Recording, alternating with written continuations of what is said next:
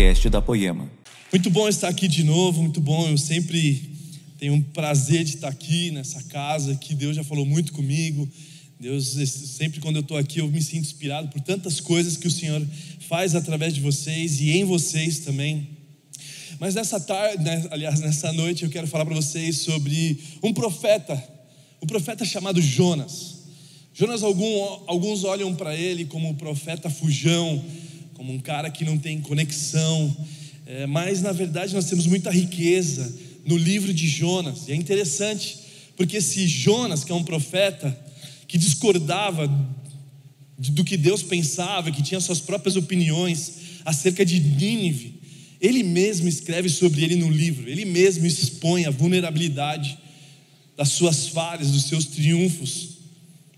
E não só isso, como o legado que ele deixou para nós tanto conhecimento e riqueza desse texto do livro de Jonas. Nós vamos ler agora do capítulo 1, do versículo 1 ao 17. Nós vamos aprender muita coisa que ele teve coragem e ousadia de escrever, expondo a sua vulnerabilidade, expondo o seu descontentamento com Deus. Mas é interessante porque Jonas ele escolheu viver segundo a vontade dele e não a de Deus. E muitas vezes nós estamos nesse dia a dia, no nosso contexto, na nossa rotina, e muitas vezes nós estamos exatamente assim, discordando do, da forma que Deus pensa, e o tema dessa mensagem é sobre uma obediência radical, até porque a obediência hoje está fora de moda, nós não queremos obedecer mais ninguém, nós não queremos, nós queremos ser fora das regras, é muito antiquado falar de obedecer a mãe, de obedecer pai, de obedecer professores, de obedecer tantas outras contextos e, e autoridades que nós temos dificuldades de realmente acessarmos essa riqueza que existe na obediência, até mesmo de Deus. E eu quero ler esse texto de Jonas com todos vocês, capítulo 1, versículo 1 ao 17, que diz assim: A palavra do Senhor veio a Jonas, filho de Amitai, com esta ordem: Vá depressa Vá depressa à grande cidade de Nínive e pregue contra ela, porque a sua maldade subiu até a minha presença. Mas Jonas fugiu da presença do Senhor, dirigiu-se para Tarsis, desceu à cidade de Jope, onde entrou num navio que se destinava. Ei, igreja, presta atenção no detalhe. Ele desceu à cidade de Jope, onde encontrou um navio que se destinava àquele porto. Para quem não sabe, Jope e aliás, Jope é um destino na Europa, onde se encontra bem perto da Espanha. Então Jonas ele compra uma passagem para ir para Jope, para ir para Tarsis. Aliás, ele vai para Tarsis para ir para a cidade de Jope. Continuando o texto diz assim: depois de pagar a passagem, embarcou para Tarsis para fugir do Senhor.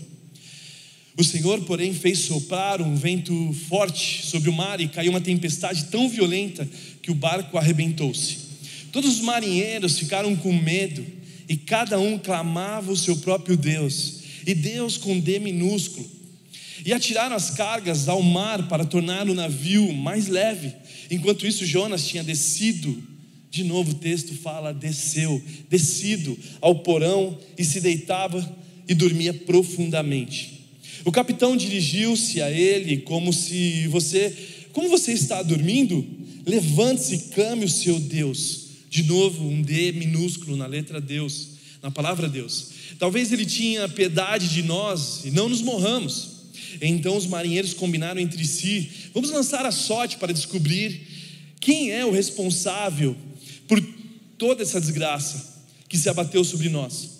E lançaram as sortes, e a sorte caiu sobre Jonas. Por isso lhe perguntaram: diga quem é o responsável por essa calamidade. Qual a sua profissão? De onde você vem? Qual a sua terra? A que povo você pertence? E ele respondeu: Eu sou hebreu, adorador do Senhor, o Deus com D maiúsculo dos céus, que fez o mar e a terra. Então os homens ficaram apavorados e perguntaram: O que foi que você fez? Pois você sabia, pois sabiam que Jonas estava fugindo do Senhor, porque eles já lhe tinham dito. Visto que o mar estava cada vez mais agitado, eles lhe perguntaram: O que devemos fazer com você para que o mar se acalme? Respondeu ele: Pegue-me e jogue-me ao mar, e ele se acalmará, pois eu sei que é por minha causa que essa violenta tempestade caiu sobre vocês. Ao invés disso, Os homens se esforçaram ao máximo para remar de volta à terra, mas não conseguiram, porque o mar tinha ficado mais violento. Eles clamaram ao Senhor: Senhor, nós suplicamos, não nos deixe morrer, porque tiramos a vida desse homem. Não caia sobre nós a culpa de matar o inocente, porque tu, ó Senhor, fizeste o que desejavas. Em seguida pegaram Jonas, lançaram ao mar enfurecido, e esse aquietou-se. Tomados de grande temor, ao Senhor, os homens lhe ofereceram um sacrifício e se comprometeram por meio de votos. O Senhor fez com que um grande peixe engolisse Jonas, e ele ficou dentro do peixe três dias e três noites. Interessante esse texto, porque esse texto ele fala por si só. Nós poderíamos encerrar esse encontro aqui, cada um para sua casa, refletir para que o Espírito Santo nos conduzisse a tanta verdade, a tanta profundidade com tanta riqueza, porque a palavra de Deus ela é poderosa, ela divide juntas e medula, ela, ela conhece o intento do nosso coração, ela nos conduz, ela nos corrige. E é tão poderoso que nós podemos realmente conhecer coisas específicas, e eu espero que o Espírito Santo de Deus tenha lugar para achar, para transformar a tua vida nessa, nessa noite. E o primeiro ponto dessa mensagem que eu vejo é o preço da desobediência. É interessante porque quando nós estamos num ambiente de desobediência, nós estamos sempre descendo. O texto fala que ele desce para Tarsis. O texto fala que Jonas desce no porão. O texto fala que Jonas desce no fundo da, do grande peixe.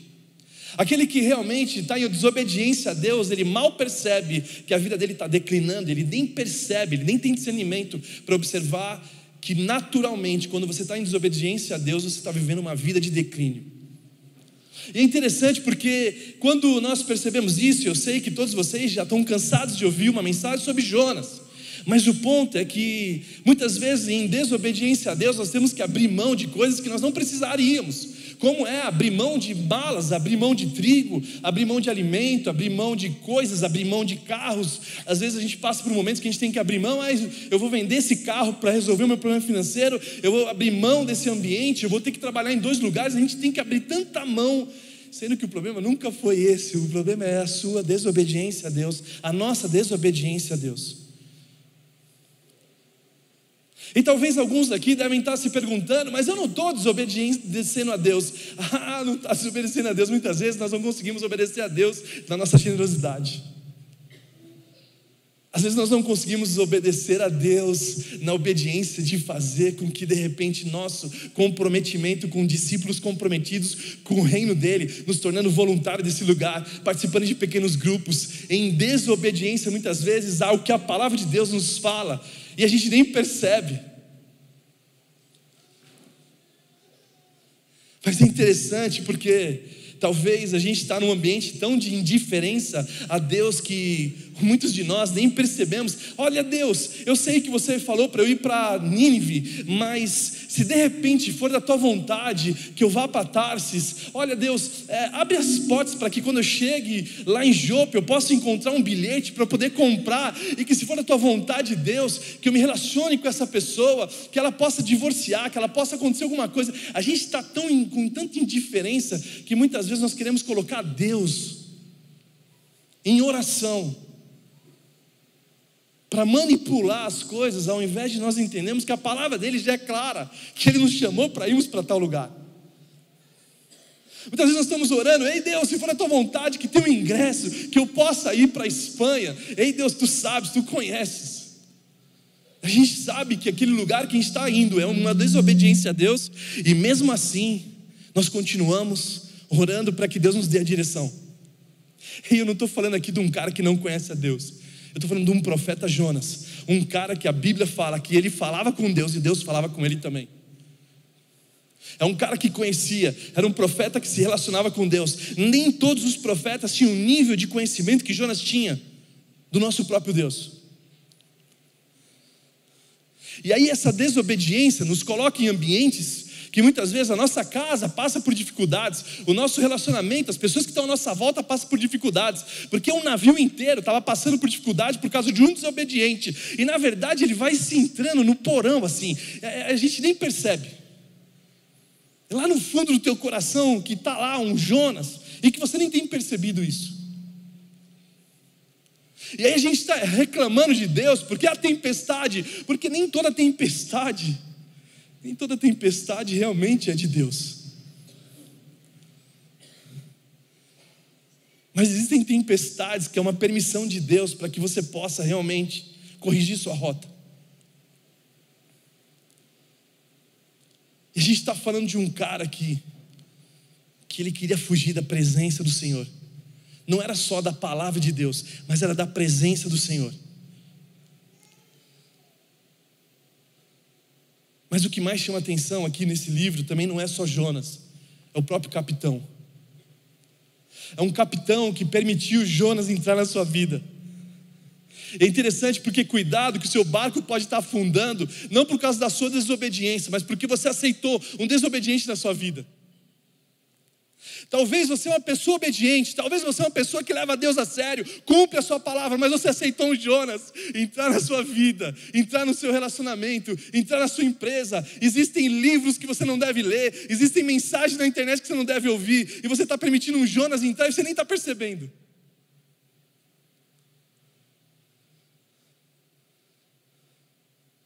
Quantos relacionamentos errados, quantos, ah, eu trabalho naquele lugar, ah, mas aí não sou eu que estou. Não, não, não, não, você está no lugar que Deus não te chama para estar. E talvez por causa desse ambiente que você está, você está como esse capitão, que não tinha nada a ver, mas estava colocando uma embarcação inteira a perder. A pergunta que eu faço é: qual filtro você tem usado na sua vida para você se relacionar com as pessoas? Qual que é o filtro que você tem usado? No seu dia a dia, para você se alimentar da própria palavra de Deus? Qual é o tipo de pessoas que você se relaciona? Quantas pessoas estão naufragando por causa desse tipo de relacionamento? E que nem percebem isso. Acaba que nem percebendo o quanto tem de dificuldade. E por quê? Porque abriu mão de relacionamentos que são pessoas que vão te levar para a presença de Deus e você agora está se relacionando com pessoas que até disfarçadamente conhecem a Deus, mas estão em desobediência. Jonas aqui, talvez ele tenha sido um sócio da tua empresa. Jonas aqui, talvez esteja numa sala de aula da tua faculdade. Jonas aqui, às vezes, esteja na sua própria casa. Jonas aqui, às vezes, está no seu coração, numa paixão proibida, num relacionamento que não faz sentido nenhum porque você não usou o filtro. E aí você permitiu Jonas entrar no porão, no lugar escondido. E muitas vezes ele está lá adormecido e você nem percebe. As coisas estão afundando, as coisas estão dando errado e você nem está percebendo. Só que hoje o Espírito Santo te trouxe aqui para você se divorciar de Jonas. Deus te trouxe aqui porque muitas vezes talvez você vai sair daqui vai ter que desconectar de aplicativos que você inseriu no teu, no teu telefone. Talvez você está num grupo de WhatsApp, eu estou falando sério aqui, eu não estou brincando. A gente veio longe aqui para um discipulado como igreja. Talvez você vai ter que sair de grupos de WhatsApp. Talvez você ter que vai tomar postura. Porque não é só Jonas, mas é você como um capitão. Eu nunca me esqueço, há tempos atrás, que uma garota me procurou. Falou, pastor Juan, eu estou três anos namorando com esse cara e ele não quer casar comigo. Falei, querida, quem tem acesso ao parquinho de graça nunca vai pagar o preço do bilhete. Eu não estou entendendo, pastor. Vocês estão fazendo Gary? É, é difícil, né, pastor? Sabe como que é? Eu falei, eu sei que é difícil, por isso que eu casei em um ano, filho. Não é fácil segurar, não. O que você tem que fazer? Obedecer a Bíblia. Não está conseguindo segurar? Então case. Paulo falou sobre isso. Então casa. Mas quantos acessos nós temos permitido pessoas entrar sem pagar o alto preço? E aí a gente vive nesse ambiente, e o maior desafio é entender que Jonas, ele sabe que ele está errado. Jonas, ele sabe que ele precisa tomar uma postura na vida dele, para que uma embarcação inteira volte para o seu propósito, para o seu destino. Jonas 1,12 diz assim: Respondeu ele: Pegue-me e jogue-me ao mar, e ele se acalmará. Pois eu sei que é por minha causa que essa violenta tempestade caiu sobre vocês. Ao invés disso, os homens se esforçaram ao máximo para remar de volta à terra, mas não conseguiram, porque o mar tinha ainda ficado mais violento. Ei, presta atenção, quando você permite um Jonas entrar na sua vida, você tem a maior dificuldade de abrir mão disso. Os caras sabiam, o próprio Jonas falou: Cara, para resolver a tua vida, você tem que me tirar, me joga no mar que vai ficar tudo bem. E os caras, não, não, vamos tentar, vamos se esforçar. Eles gastaram esforço para chegar até mais próximo, para levar, mas não adiantava, ficava pior ainda. Você está no lugar onde Deus não te chamou para estar, ou quando existe uma desobediência na sua vida, é a maior dificuldade você se libertar disso. É a maior dificuldade você se livrar disso. É a maior dificuldade você sair desse emprego que está te prejudicando e você nem percebe. A maior dificuldade é você, de repente, abrir mão desse sócio. A maior dificuldade é você cortar, divorciar desse relacionamento que é tóxico, que te faz mal. E não é relacionamento só amoroso, não. Às vezes é uma amizade. Você não consegue, você está se esforçando ali, não, vamos dar um jeito, porque, olha, vamos colocar mais perto, tadinho, Jonas tão bonitinho, oh Jesus, vamos. E não tem como.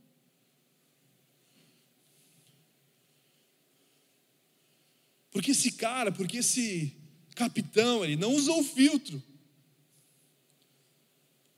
Eu acredito que depois disso, a embarcação mudou, assim como 11 de setembro. Antes, para viajar de avião, você podia entrar direto, você passava pela porta, não tinha raio-x. Hoje tem o raio-x, você vai passar no aeroporto, é uma dificuldade, porque é, muitas vezes você deixa, tem que deixar um perfume ali por causa da quantidade de ml. Você tira o tênis, você tem que tirar o cinto, você tem que mostrar quem você é ali. Ainda passa no raio-x e te vê tudo ali para ver se você tem alguma coisa por causa do 11 de setembro. E a gente está ali se relacionando com o Jonas, achando ele bonitinho. Não, ele nem incomoda a gente. Ele está lá no porãozinho, está dormindo, ó, está tranquilo. Mas o mais interessante é que para cada Jonas, Deus tem um capitão. Um capitão que vai ser um instrumento de Deus. Ei, Jonas, acorda daí, cara. Você não está vendo o que está acontecendo? O pior é que o capitão nem conhecia Deus. O capitão nem tinha relacionamento com Deus, nem sabia. E vamos buscar qualquer Deus aí. Mas, cara, você não está. E aí, às vezes, acontece isso com a nossa vida. Deus coloca pessoas que nem conhecem direito Ele. Ei, cara, vai buscar Deus. Ei, vai buscar Jesus. Ei, vai lá na quarta. Ei, vai no domingo. Ei, se torna voluntário. Ei, vai para um pequeno grupo, cara. Sai dessa vida aí, para de dormir.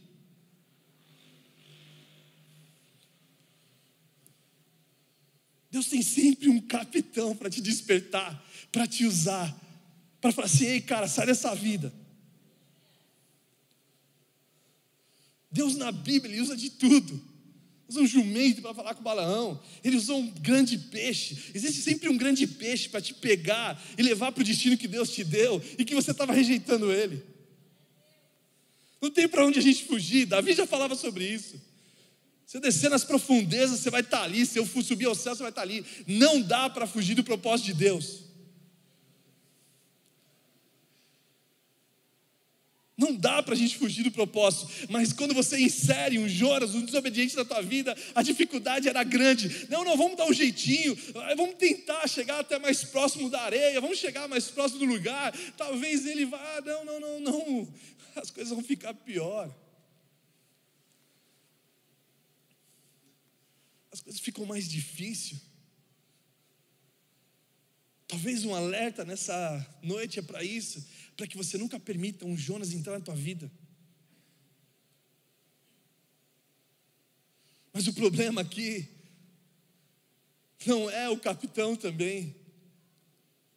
É porque existem pessoas que são aqueles que são como Jonas, que leva a tempestade onde chega, que leva caos, que leva problema, que leva notícias ruins, que leva caos. Ah, não, as coisas estavam tudo bem, a pessoa chega, é um colapso dentro da casa, é um colapso dentro. Talvez você é o Jonas que leva esse lugar ao caos. Talvez você tenha sido Jonas na vida de pessoas. Talvez você tenha sido Jonas na vida de capitão. Talvez você tenha sido Jonas numa embarcação inteira. Porque você é aquele que leva os problemas.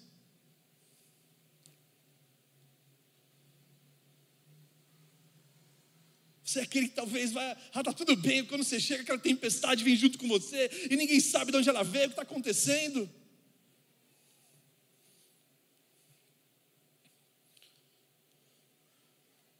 Capitão não tem nada a ver com os seus problemas. O navio não tem nada a ver com seus problemas. O peixe, o grande peixe, não tinha nada a ver com você. Aí Deus tem que entrar orquestrando, Deus tem que entrar em luz, câmera, ação, para poder te levar no lugar onde você deveria ter ido antes. Você evitar frustrações, e evitar cicatrizes, e evitar tantas coisas. Mas muitas vezes eu sou o caos. Vamos, eu sou o caos, eu gosto disso. Eu conheço uma pessoa que é assim. Eu sou uma pessoa que todas as vezes que eu vejo ela, ah, você tem que ver o na estrada o carro quebrou, não sei o que lá, tudo amassado e tal. E você olha assim, esse cara é o caos. É sério. Ele é bem próximo da família, então né, não posso falar muito aqui, mas toda hora junta, eu e meu irmão vão reforma o carro, tal, troca a lanterna, não dura uma semana. É o caos, chegou o caos. E muitas vezes nós estamos assim. Somos o caos, leva o caos para onde chega. É só problema, é só ah, caos, não sei o que lá, mais dificuldade, e vamos não sei o que lá, e resolve esse problema para mim, me empresta isso, eu preciso disso aqui.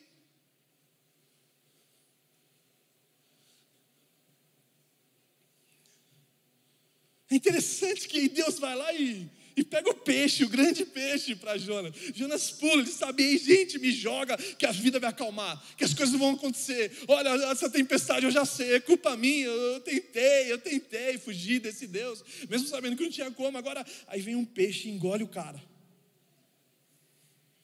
É interessante. Porque a gente tem que ser autorresponsável com as nossas decisões. Existem decisões que talvez você vai tomar amanhã, que vai definir 10 anos da tua vida. Existem ações que você vai tomar que você quer culpar os outros. Não, é o Jonas, não é o Jonas, não. É suas decisões que você tem que ser autorresponsável. As minhas decisões têm que ser pautadas na palavra de Deus. As minhas decisões têm que ser na atmosfera do reino. Ei, Deus, eu quero te chamar. Vamos tomar decisões aqui.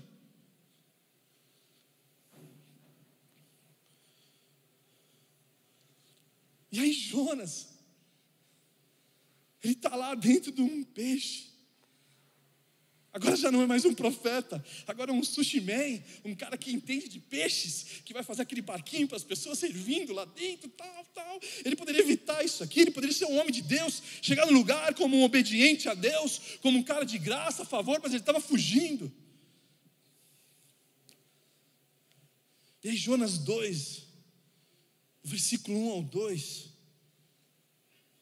capítulo 2, os primeiros versículos 1, 2, diz assim: Dentro do peixe, Jonas orou ao Senhor, o seu Deus, e disse: Em meu desespero clamei ao Senhor, e ele me respondeu. Do ventre da morte gritei por socorro, e ouviste o meu clamor.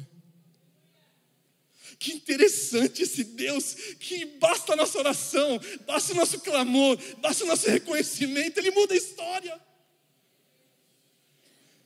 Ele pode fazer com que o propósito dele se cumpra na tua vida, mesmo que você tenha já passado da sua idade, mesmo que você abandonou ele muito cedo, mesmo que você virou as costas para ele, mesmo que você discordou de Deus, uma oração ajusta tudo. Não, não é possível isso, Deus. A gente está falando de um livro que Jonas escreve e que só no capítulo 2 ele ora. O capítulo 1 um inteiro ele não quer saber de Deus. O capítulo 1 um inteiro lá acontecendo a tempestade, ele não estava nem aí. Dane-se, eu quero. Orou tarde demais para mim, ele é uma oração tarde demais. É quão bom é quando nós reconhecemos Deus logo. A gente olha para Deus, eu estou nesse buraco, me tira daqui. Olha o que está acontecendo com minha família, minha esposa, meus filhos. Olha o que está acontecendo aqui, pelo amor de Deus, me ajuda. Demorou para orar.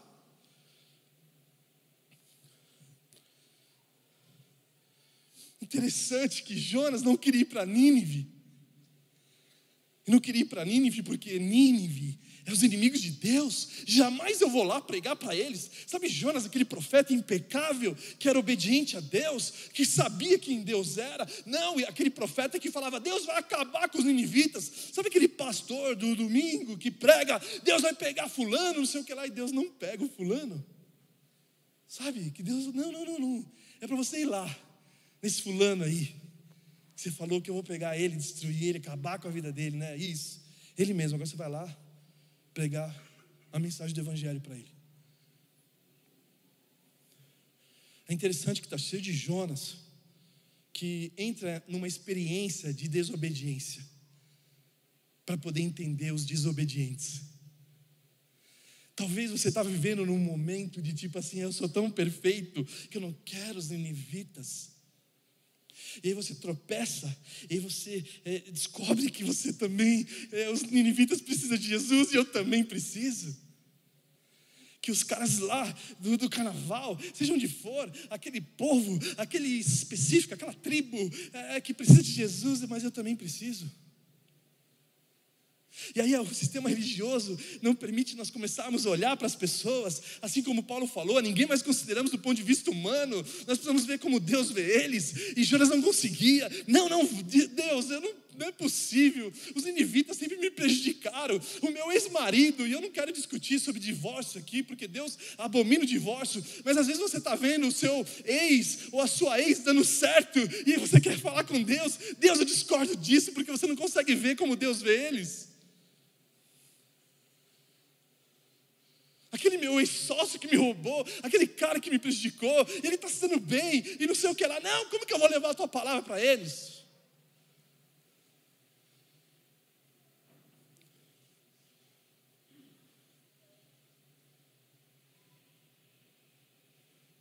E aí o Evangelho é totalmente diferente. Porque aí Deus começa a pegar essa experiência de um fracasso, de um desobediente, aliás, de um obediente, de um radical, de um profeta poderoso como Jonas, que falava com Deus e Deus falava com ele. Não, não, não, pera um pouco. Esse cara falava com Deus e Deus respondia a ele. Esse cara que estava pegado na presença de Deus, ele, como ele conseguiu fazer isso? Por causa dos ninivitas. Quantas vezes esses ninivitas nos tiram da presença de Deus? Quantas vezes esse, essas pessoas que talvez a gente fala, não, Deus vai acabar com eles. Não, não, não, Deus vai é, usar a palavra dele para transformar eles. Ele vai usar você. Porque Deus amou o mundo, não o mundo como sistema, mas Deus amou a humanidade de tal maneira que se entregou por ele. Um Jesus que morre de braços abertos, dizendo: Pai, perdoa eles que não sabem o que fazem. Um Deus que fala: Nisso todos saberão que vocês são os meus discípulos, quando amarem uns aos outros. Que Jonas era muito bom no relacionamento com Deus mas muito mal com o relacionamento das pessoas, e a Bíblia fala que ele é um mentiroso, porque como que pode você odiar o seu irmão e me amar? Como que pode você odiar os ninivitas e falar que me ama? Não, não, não, não, não tem como. Então Jonas passa por um processo de entender que essa justiça da religião não fazia sentido, que o plano de Deus era resgatar os ninivitas. Romanos 2, Romanos 2 é poderoso. Romanos 2, 3 e 4 confronta Jonas, confronta o religioso, muitas vezes nos confronta, e que diz assim: assim quando vocês, você é um simples homem, o julga, ah, pensa que escapará do juízo de Deus, ou será que você despreza a riqueza da sua bondade, tolerância e paciência, não reconhecendo que a bondade de Deus que leva ao arrependimento? Que a bondade de Deus que leva a pessoa a se arrepender, que é porque Deus é bom, e aquele momento que Pedro estava pescando, Pedro conhece Jesus, Jesus convida, ei Pedro, posso usar o seu barco? Posso usar os seus negócios? Posso usar o seu dom, o seu talento para pregar o meu evangelho? Será que eu posso usar a sua empresa para que as pessoas possam me conhecer? E aí Pedro fala: pode, pode entrar no meu barco. E aí ele prega o evangelho, depois ele fala para Pedro ir mais profundo, e aí ele fala para jogar a rede. O seu sócio Tiago e João fala: não, a gente não quer saber disso, não. A gente ficou aqui, estamos cansados. E aí Pedro obedece Jesus. E a primeira coisa que acontece na obediência na obediência radical de Pedro, com toda a experiência dele, ouvindo um carpinteiro, um marceneiro, nada a ver com peixe, obedeceu, e aí ele pesca tantos peixes, e a bondade de Deus faz Pedro falar: Ei, Jesus, sai daqui, eu sou um pobre pecador, sai daqui. Ele se arrepende por causa da bondade de Deus.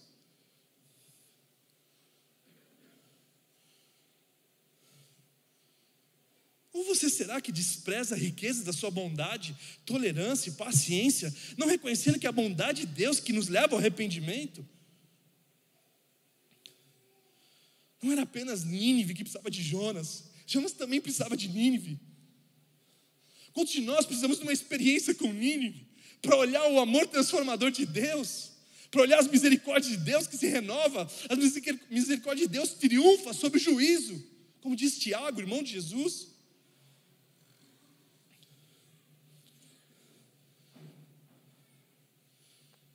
Interessante que meu professor de seminário, eu falei para ele assim: Ah, Gideão, eu não aguento mais o meu concorrente, ele faz um mal para mim, ele está fazendo um comportamento assim, e eu, olha, eu vou orar para Deus levar ele.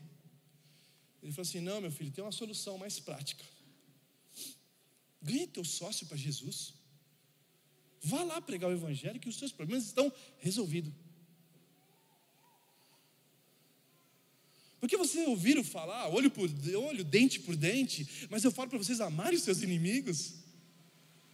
É interessante porque quando Jesus falou para nós andarmos uma milha, andarmos mais uma milha, não está falando para andarmos sozinho uma milha. Ande com ele, ande com o teu inimigo, ande com o cara que está te prejudicando, porque no caminho, andando com ele, vocês vão se reconciliar. Porque essa é a minha oração no Pai Nosso: perdoa como nós perdoamos. Existe aqui alguma coisa que eu preciso perdoar para ser perdoado. Existe uma beleza. No felizes são os misericordiosos, porque alcançarão misericórdia. Então agora, Jonas, um profeta desobediente, um profeta que não é qualquer um, é aquele que fez a escola, aquele que participava da escola dominical, aquele que participava das naves, aquele que era voluntário aqui, era aquele que estava sempre na frente chorando, era Jonas que conhecia Deus. Por causa desses caras, ninivitas, ele, ele desobedeceu.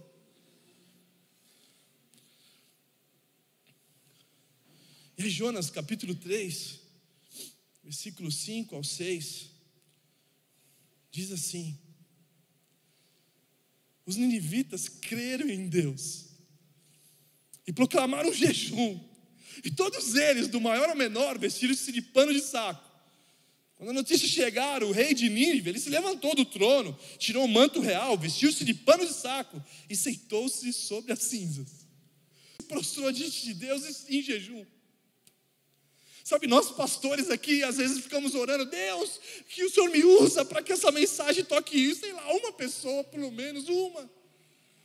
Jonas nem orou, uma nação inteira se rendeu a ele. Às vezes nós estamos ali, só Deus tem misericórdia de nós, Pai, que não seja eu, que seja você, e o Espírito Santo, a gente clama, e o Jonas nem orou, e os ninivitas creram em Deus.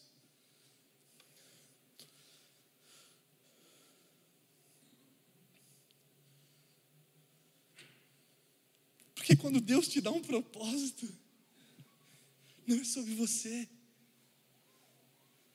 é sobre uma nação. Não era sobre José do Egito, era sobre uma nação. José do Egito moveu a economia global, um economista. Salomão, comércio exterior, vendia cavalo do Egito, cedro do Líbano. Ele pegava a treta que os caras do faraó, o faraó tinha o melhor cavalo. E os árabes não queriam falar com o faraó. Ele conseguia pegar o cavalo do Egito, vender para os árabes e ganhar dinheiro e ficar fazendo fortuna. Mas não era sabedoria sobre Salomão. Eu falei outro nome, né? Sei lá que nome que eu falei. Depois a gente assiste e corrige. Então é sobre Salomão. Talvez eu falei dele mesmo. É porque a gente vai pregando e vai se bagunçando tudo. Porque não é sobre a sabedoria de um homem, mas é vinculado a uma nação.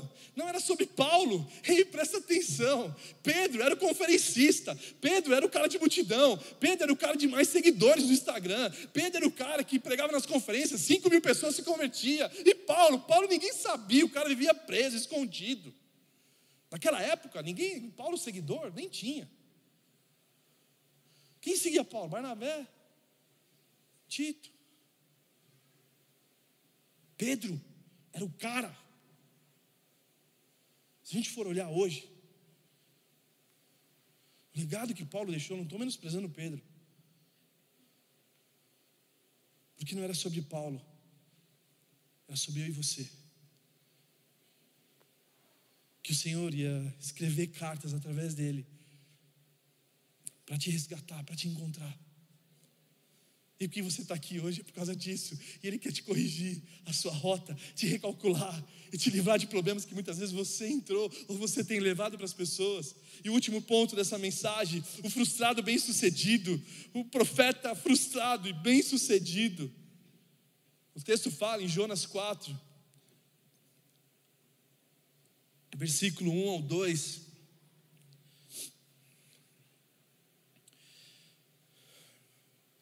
Jonas capítulo 4, versículo 1 ao 2 diz assim: Jonas, porém, ficou profundamente descontente com isso e enfureceu-se. Enfureceu-se. Ele orou ao Senhor e o Senhor, dizendo assim: Senhor, não foi isso que eu disse quando ainda estava em casa? Foi por isso que me apressei e fugi para Tarsis eu sabia que tu és Deus. E aí ele começa a falar dos atributos de Deus, ele começa a falar que ele já sabe quem Deus é. Ele fala: Eu, eu sabia que tu és Deus misericordioso, compassivo, muito paciente, cheio de amor e que prometes castigar, mas depois te arrependes. O salmo de Davi ele frustrado, ele, como que pode você amar eles? Eles eram os nossos inimigos, como que pode Deus você fazer o rei se vestir de pano de saco e jejuar e te buscar, como que pode? E a graça que alcança Jonas é a mesma que vai alcançar Nínive. A graça que alcançou você também alcança os seus inimigos. E aí o último versículo capítulo 4, versículo 10 a 11, diz assim: Mas o Senhor lhe disse, porque aqui está um cenário onde Jonas, ele nessa frustração, ele se assenta e de repente nasce uma planta, nasce uma árvore ali e protege ele, ele se alegra com aquela planta e de noite vem um bicho e destrói aquela planta e ele acorda enfurecido. E o texto diz assim: Mas o Senhor lhe disse: Você tem pena dessa planta? Embora não tenha podado, nem tenha feito crescer, ela nasce numa noite e numa noite morreu. Contudo, Nínive tem mais de 120 mil pessoas que não sabe distinguir a mão direita da esquerda, além de muitos rebanhos. Não deveria eu ter pena dessa grande cidade? Deus está falando para assim: ei, ei, como é que pode você estar preocupado com uma planta, esquecer de 120 mil pessoas? Não tem problema nenhum você lutar pela mata Amazônia, a plantinha, não tem problema nenhum você lutar pelo cachorrinho, que é maravilhoso. Eu tenho um cachorro maravilhoso em casa que me dá trabalho, mas ele foi um fofinho. Não tem problema você dar atenção para essas coisas. O problema é quando você menospreza as pessoas. Não tem problema nenhum você lutar pelo Greenpeace, as baleias, e você ser especialista em baleia, e você não conhecer os seus pais. Ei, cara, você está preocupado com uma árvore, está preocupado com uma planta, cara. Ei, mano, pelo amor de Deus, Jonas.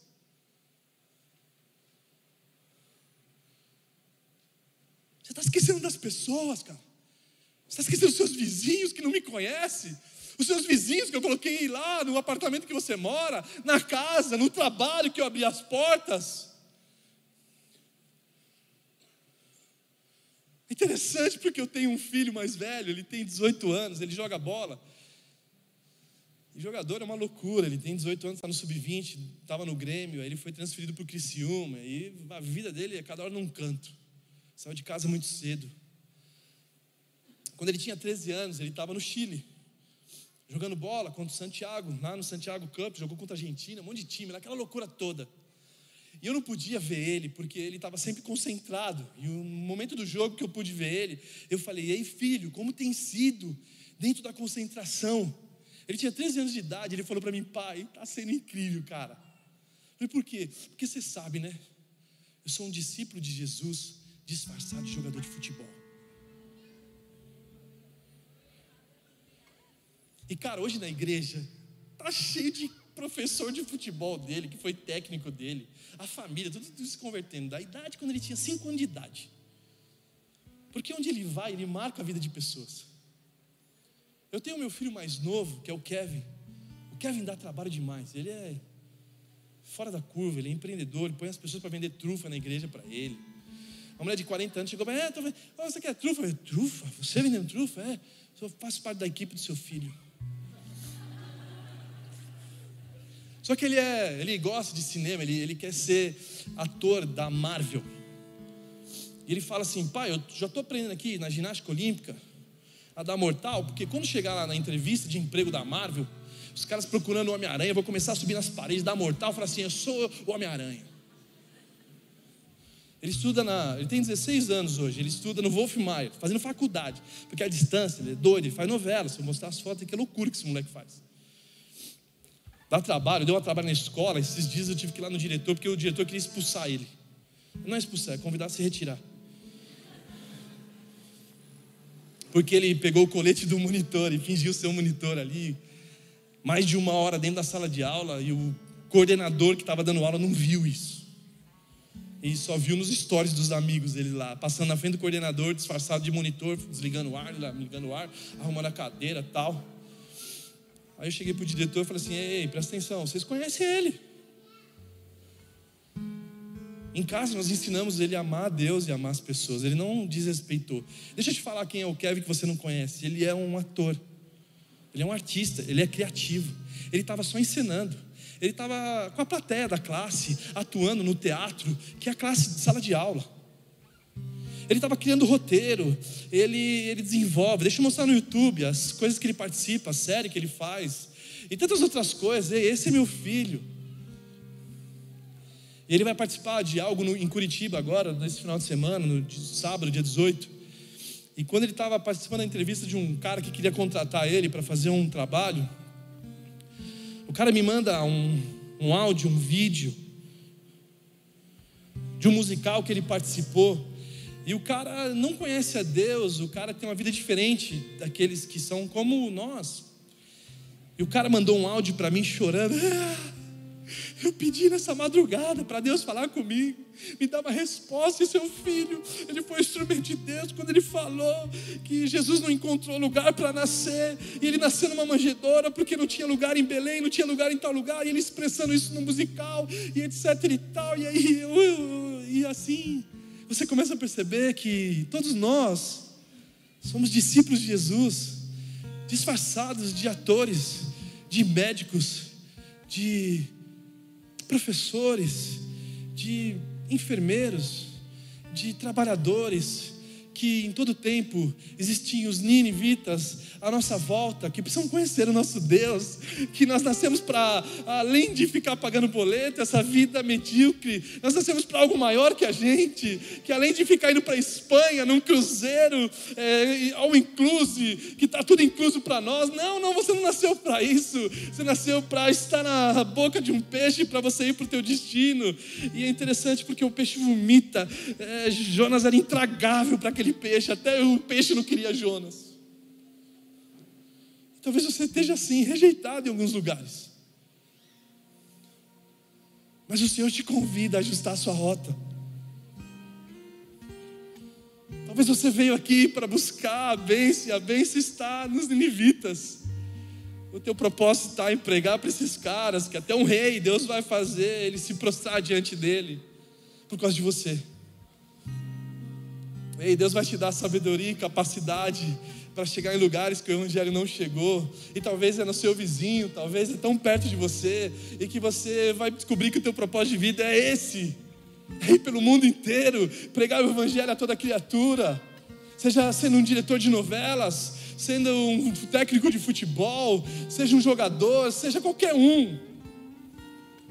Mas que Deus te trouxe aqui para lembrar que você é importante para o plano dele, que ele te chamou para algo maior. Volte-se para mim. Sai desse navio, sai dessa zona de conforto, sai desse porão, sai dessa descida, e agora vamos começar a subir a tua vida, vamos começar a chegar em lugares mais altos. Ei, volte-se para mim. E se realmente você tem sido um capitão, que você tenha coragem para abrir mão agora do Jonas da sua vida. Que você tenha coragem para abrir mão dele tirar aplicativos do, do celular, sair de grupos, desfazer amizades que só são colegas, que eles são legais, mas não são para você. E por isso que eu quero te convidar a ficar em pé para nós orarmos agora. Se você tem sido como um capitão, que não fez o filtro certo, que tem ouvido tantas besteiras, que tem lutado por Greenpeace, planta, legal isso, mas tem se esquecido do reino de Deus, das pessoas. Não tem problema nenhum você ter um cachorrinho massa, porque é da hora. Zion, Zion, você precisa ver o Zion em casa. Ele roeu todas as paredes. Mas o amor que nós temos por ele não dá para explicar. Só que eu não posso falar que ele é o meu filhinho. Olha, meu filhinho. É a cara do pai, ó, a cara do pai. Não é, não é. Não é, não é a cara do pai. Não nada contra quem faz isso. Mas e as pessoas? E os 120 mil? E um rei? E uma nação que se se convertesse a Deus não seria seu inimigo, seria seu amigo, seria aqueles caras que não estão tá com você. Mas talvez você não é o capitão, você é um Jonas que tem levado tempestade na empresa onde você trabalha, no lugar onde você vive, na sua família, para os seus pais, para os seus filhos, tem levado o caos mesmo. O negócio estava bom, você chega, vai para falência. Se você é um Jonas, volte-se para Deus. Volte-se para Deus. E faça um compromisso com Ele, de um discípulo comprometido com os Nínives.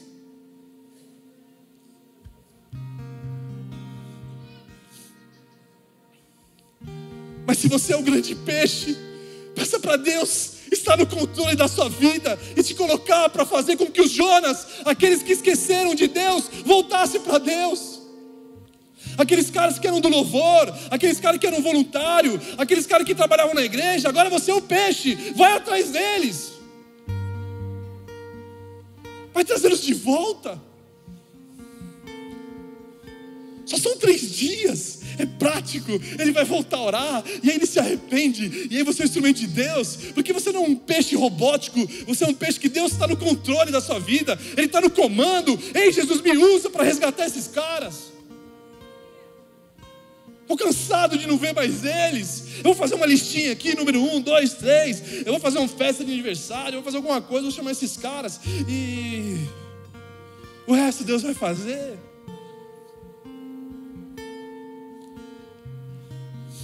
Mas se você é um Nínive, você é um Ninivita, que você se arrependa agora e faça o jejum e fala: Deus, eu era o seu inimigo, eu prejudiquei Jonas, eu machucava o teu povo, eu falava contra você, era um perseguidor da igreja, eu não estava nem aí, mas você me encontrou, assim como você encontrou Paulo. Então eu sou um ninivita e eu me arrependo aqui, eu jejuo, eu quero te buscar, como, como cantamos aqui.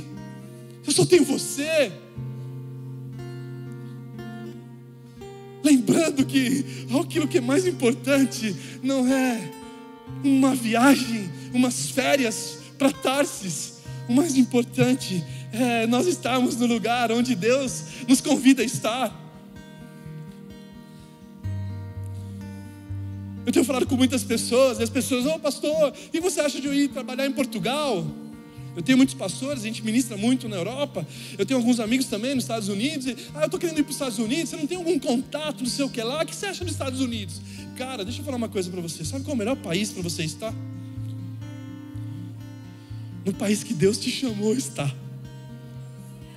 Pode ser na África, pode ser em Nova York mas Deus te chamou para estar tá lá, meu amigo.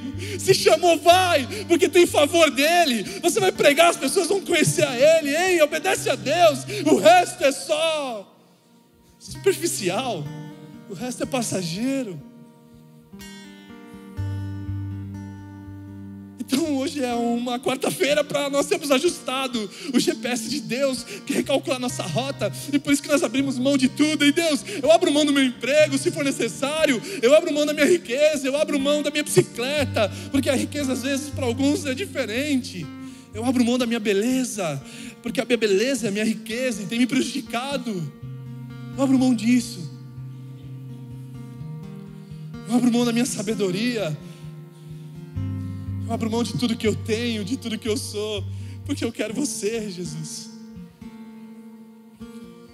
Então, que nesse momento, você que está agora também online, que você possa se decidir por Jesus, abrir mão de tudo, falar: Ei, Jesus, eu quero você, eu só preciso de você, eu não abro mão disso. Chega de viver essa vida de tempestade, chega de viver para lá e para cá. Eu quero viver no centro da tua vontade.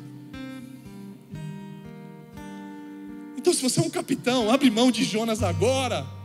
Faça isso agora, porque eu sei o quanto é difícil se desprender. Ah, não, vamos, vamos nos esforçar para deixar ele mais perto da areia. Não, não, não, não. A tempestade fica pior. Logo, joga logo isso aí. Sai, se livra disso. Quanto mais você se livrar, vai ser melhor. Mas se você é um Jonas, que agora você possa falar: Ei, Jesus, eu estou indo para Nínive. Eu assumo um compromisso com eles. Se você é um desobediente, Ei, Jesus, eu vou ser comprometido com as finanças desse lugar. Eu não quero mais estar em desobediência financeira. Eu não quero mais deixar todas as pessoas, ah, vamos ir para um pequeno grupo. Participa dos pequenos grupos e você não quer participar. Não, eu sou obediente. Agora eu sou comprometido com a causa de Cristo. Ei, eu quero fazer acontecer. Eu vou lutar pela tua casa. Eu vou me tornar voluntário. Eu vou limpar a igreja. Eu vou limpar o banheiro para que Jesus possa entrar nesse banheiro. Eu vou organizar essas cadeiras porque os filhos de Deus vão chegar. Eu nunca me esqueço quando eu estava arrumando as cadeiras e colocando nas filas filas, certinho, olhando, uma hora ali arrumando, as pessoas voluntárias olhando, ele, ele é sistemático mesmo. O Espírito Santo fala assim: ei, se você se preocupar com o mínimo detalhe de organizar uma cadeira, eu posso te levar para você organizar nações, eu posso te levar para você organizar famílias, casas. Ei, não presta atenção no que estão falando na multidão, não. Olha para o que o Espírito Santo está me dizendo. Me torno voluntário. Eu quero lutar, porque Jesus é o maior voluntário da história da humanidade. Ele veio para servir, não ser servido. Eu quero limpar a casa dele. Eu quero arrumar os cabos. Eu quero servir. Eu quero estar nos backstage. Eu seja o que for. Ei, pastor, me ajuda. Eu quero me comprometer em obediência. Eu quero alcançar meus amigos. Eu sou o grande peixe nas tuas mãos, Jesus. Não é para fazer tatuagem de peixe, não. Pode ser também, mas se for necessário, mas faz um peixe lá no teto da tua cama, assim, para você acordar, fala, opa, conta comigo, Jesus. Quero trazer o Jonas de volta. Mas que vocês saiam daqui comprometidos com Jesus. Uma obediência radical. Uma obediência fora do normal, assim como Abraão, capaz de entregar o seu filho por causa de tudo. Um cara que Deus falou para abrir mão de tudo, sai do meio da sua parentela, ele vai lá e sai. Ele nem para para pensar. Obediência radical e usa fruto disso. Que obediência naturalmente está vinculada a sacrifício. Então que nessa noite o Senhor possa te encontrar. Que o Espírito Santo possa pegar você e falar: Ei, vamos, vamos para Nínive. Então feche seus olhos e faz a sua oração. Mas não faça uma oração no piloto automático, não finge que o Espírito Santo não está te falando. Ei, se rasga na presença de Deus. Ei, se volta para Ele, se volta para os planos dele, se volta para a casa dele, se volta para as coisas que o céu está fazendo, para você não ficar de fora do que Deus está fazendo na nossa nação brasileira, em volta do mundo.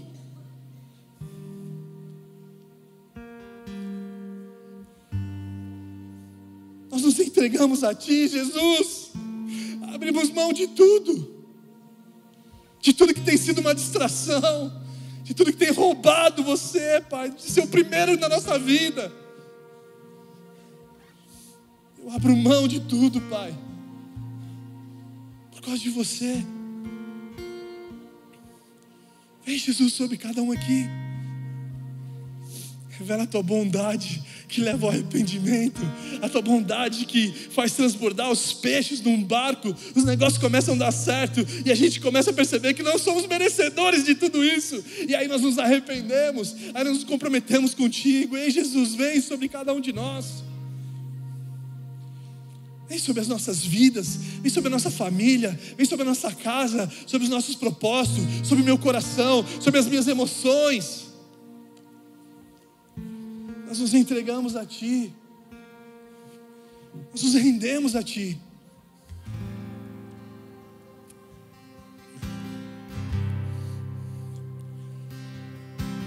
Sim, Jesus.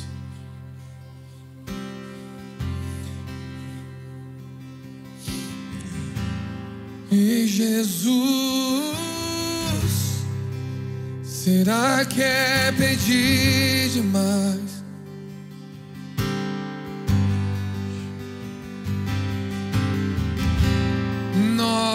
Fome e uma nova paixão por ti. Ei Jesus, ei Jesus,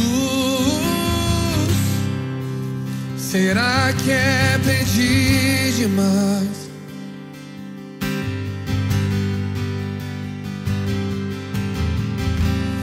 nova fome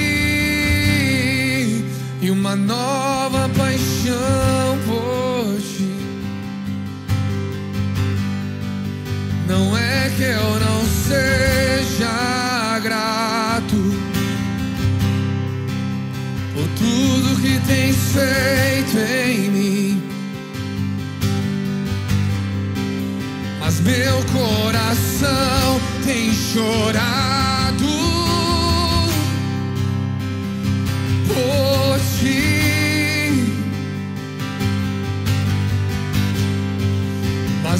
coração tem clamado por ti. Aqueles que assim desejam, ergam suas mãos e diga ser tocado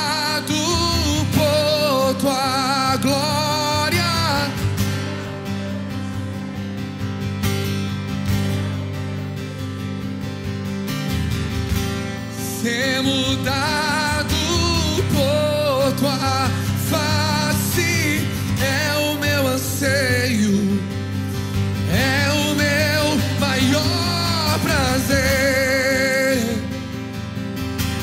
Oh, oh, oh. Não é que eu não seja grato,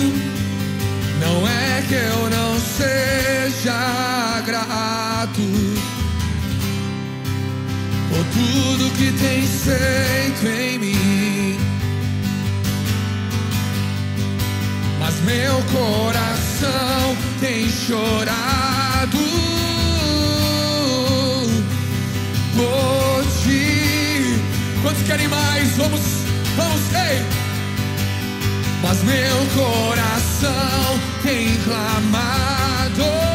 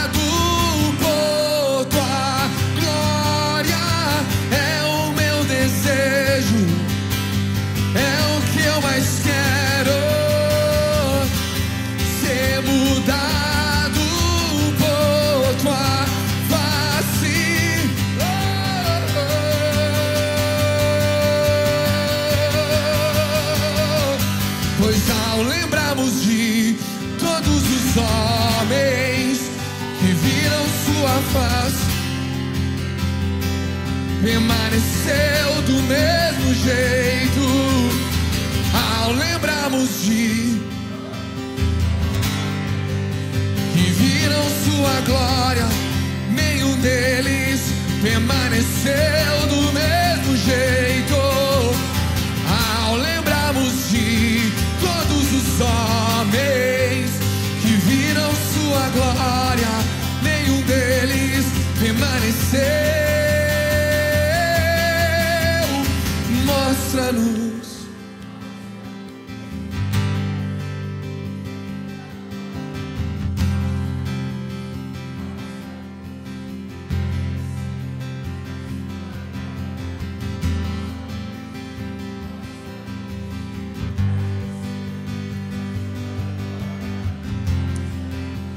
Sabe, eu quero saber aqui quem se sente como capitão, quem está se sentindo como capitão.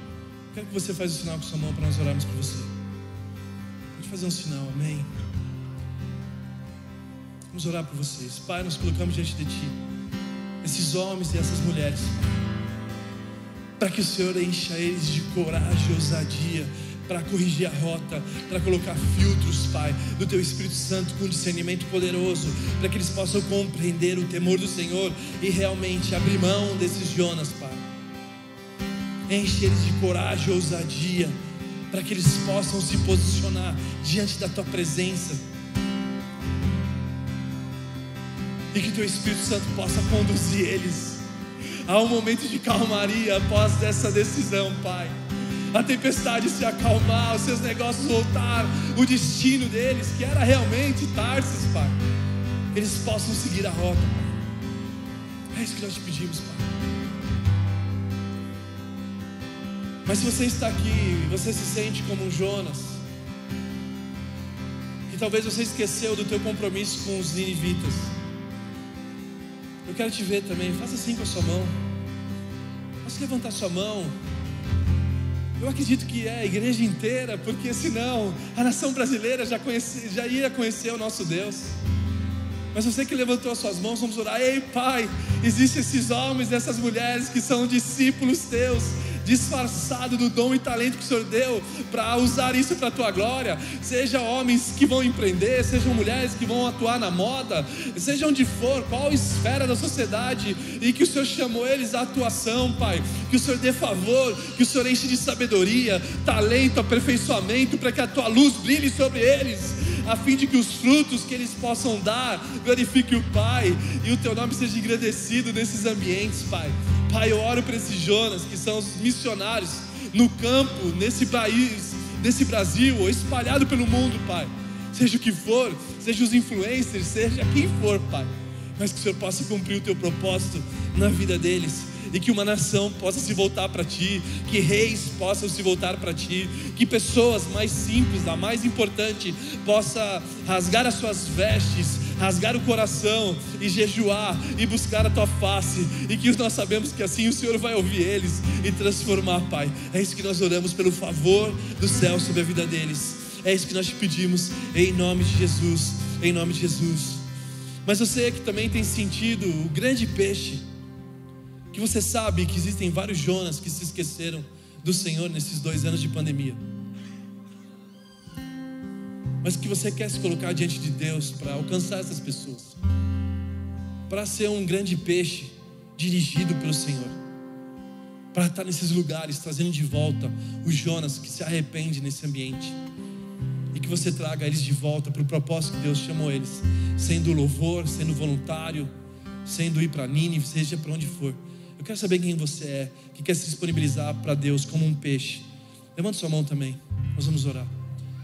Pai, nós oramos por essas pessoas que estão aqui, Pai, que estão se disponibilizando para trazer de volta a ovelha perdida, para trazer de volta, achar a dracma perdida, para trazer de volta, Pai, o filho pródigo que se esqueceu de Ti, Pai. Então, Pai, em nome de Jesus, que o Senhor possa potencializar, fazer com que agora venha convergir esse desejo, esse imã, que possa atrair essas pessoas, que ao eles lembrar dessas vidas, existem favor para que eles possam usar as palavras certas para trazer eles de volta para a tua presença, onde eles nunca deveram ter saído, Pai. Então, oramos, Pai, por esses grandes peixes, porque eles são grandes, Pai, grandes peixes que vão trazer líderes que vão trazer de volta homens e mulheres poderosos na tua presença. É isso que nós te pedimos, Pai. Em nome de Jesus. Em nome de Jesus. Em nome de Jesus. Amém. Que Deus abençoe a vida de vocês. E que Ele possa realmente recalcular a rota de vocês. Eu não quero expor ninguém aqui a nada. Mas se você tem sido um ninivita, que você possa realmente se arrepender, como o rei fez e voltar para Deus. Amém? Dê um aplauso bem forte para Jesus. Deus abençoe vocês.